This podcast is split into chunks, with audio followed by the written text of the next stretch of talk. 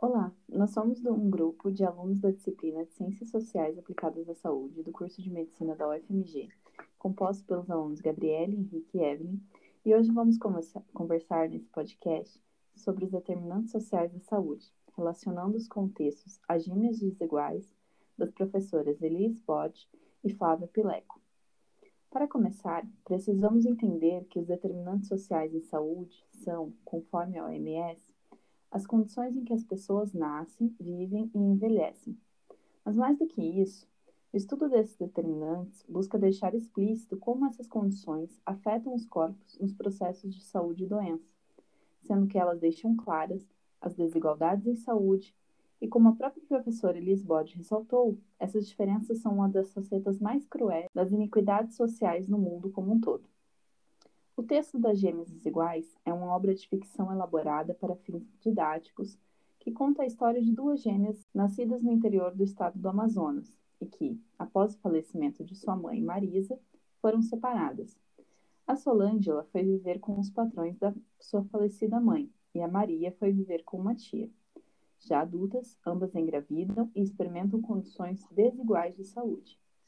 Considerando o modelo de síntese DSS escolhido pela OMS em 2010, a posição socioeconômica das gêmeas é similar apenas em questões de gênero e etnia-raça. Já a classe social, a educação, a ocupação e a renda são fatores quase que opostos. Com o início da pandemia por Covid-19, a Maria teve que seguir com um trabalho presencial como doméstica, tendo uma demanda considerável de esforço físico e uma exposição maior ao vírus, tanto no local de trabalho quanto no transporte. E a Solângela ficou em home office, no resguardo em casa, mantendo isolamento biosocial e podendo cuidar da saúde com mais afinco. Conforme o artigo 196 da Constituição Federal, a saúde é um direito de todos e dever do Estado,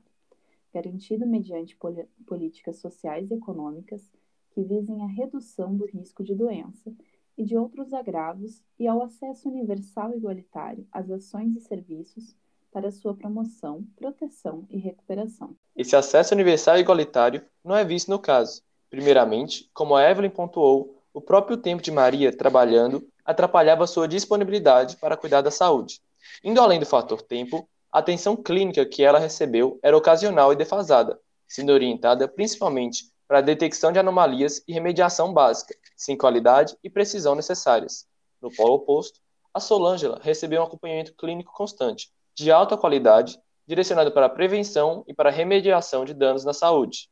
Já considerando o contexto político e socioeconômico do modelo da OMS, no fator cultura e valores sociais, vemos pressão psicossocial, que no caso da Maria existia de forma evidente e era marcada pelo excesso de trabalho e preocupação. E a Solângela já experimentava do acolhimento familiar, do apoio na realização das tarefas corriqueiras, além de alimentação e exercícios físicos direcionados para a qualidade de vida da gestante. Pensando mais nos determinantes estruturais das desigualdades em saúde, a governança atual,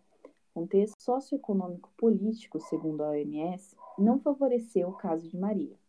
Conforme o artigo de Gastão Wagner de Souza Campos, médico sanitarista e professor titular do Departamento de Saúde Coletiva da Faculdade de Ciências Médicas da Unicamp,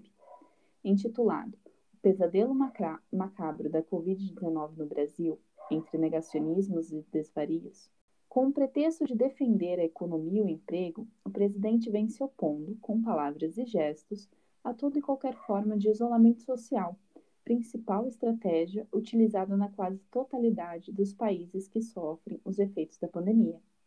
Gastão ainda citou que, sem as medidas corretas, as mortes seriam das pessoas mais expostas ao contágio social e ainda as mais vulneráveis, como moradores da periferia e dos subúrbios, pessoas em privação de liberdade e asilamento, pessoas dependentes de transporte público, trabalhadores que lidam com outras pessoas, enfim, a maioria da população brasileira. Considerando a política macroeconômica, é importante citar que, conforme relatório da OCDE, relatório Health at a Glance 2017, desenvolvimento educacional e rendimentos financeiros elevados promove maior expectativa de vida, confirmando a tese aqui defendida de que as conjunturas socioeconômicas influem diretamente sobre a qualidade e perpetuação da saúde individual e coletiva, assim como por elas são influenciados. Assim, concluímos que o investimento em saúde é primordial, não apenas para seu efeito direto na mitigação e prevenção de doenças, mas também no combate à injusta e extenuante desigualdade social. Em perspectiva, os serviços de saúde são ferramentas valiosas no combate a essa patologia social, visto que propiciam, no aspecto prático, a manutenção da população atendida em processo de formação estudantil e atividade de rendimento econômico, fundamentais para a ascensão socioeconômica de grupos vulneráveis. Vale ressaltar, também, o impacto positivo da melhora no serviço de atendimento em saúde na dimensão psicossocial, individual e coletiva, em oposição à opressão que é característica da desigualdade social. Esse último benefício, apresentado no documentário SUS em Defesa da Vida, ao esse retratar a importância da assistência de qualidade do Programa de Saúde da Família, integrado ao contexto da, da localidade, na autovalorização do paciente indivíduo, que através desse se sente reparado, e na coesão da comunidade que se sente representada e valorizada diante das adversidades e das autoridades em questão. É importante ressaltar que as desigualdades se perpetuarão, provavelmente para os descendentes das gêmeas. A filha da falecida se desenvolverá sem o apoio materno e em condições socioeconômicas de vulnerabilidade. Em oposição, a filha da mãe com condições econômicas favoráveis tenderá a ter apoio familiar coeso, núcleo familiar presente, além de usufruir de benefícios propiciados pela renda familiar, como acesso a ensino particular de qualidade, atividades culturais, prática de atividade física e acompanhamento de saúde adequado. Para que o ciclo se quebre, é necessário o pleno entendimento da situação, para que assim reivindiquemos dos agentes de transformação social, principalmente das autoridades políticas e organizações civis, as mudanças estruturais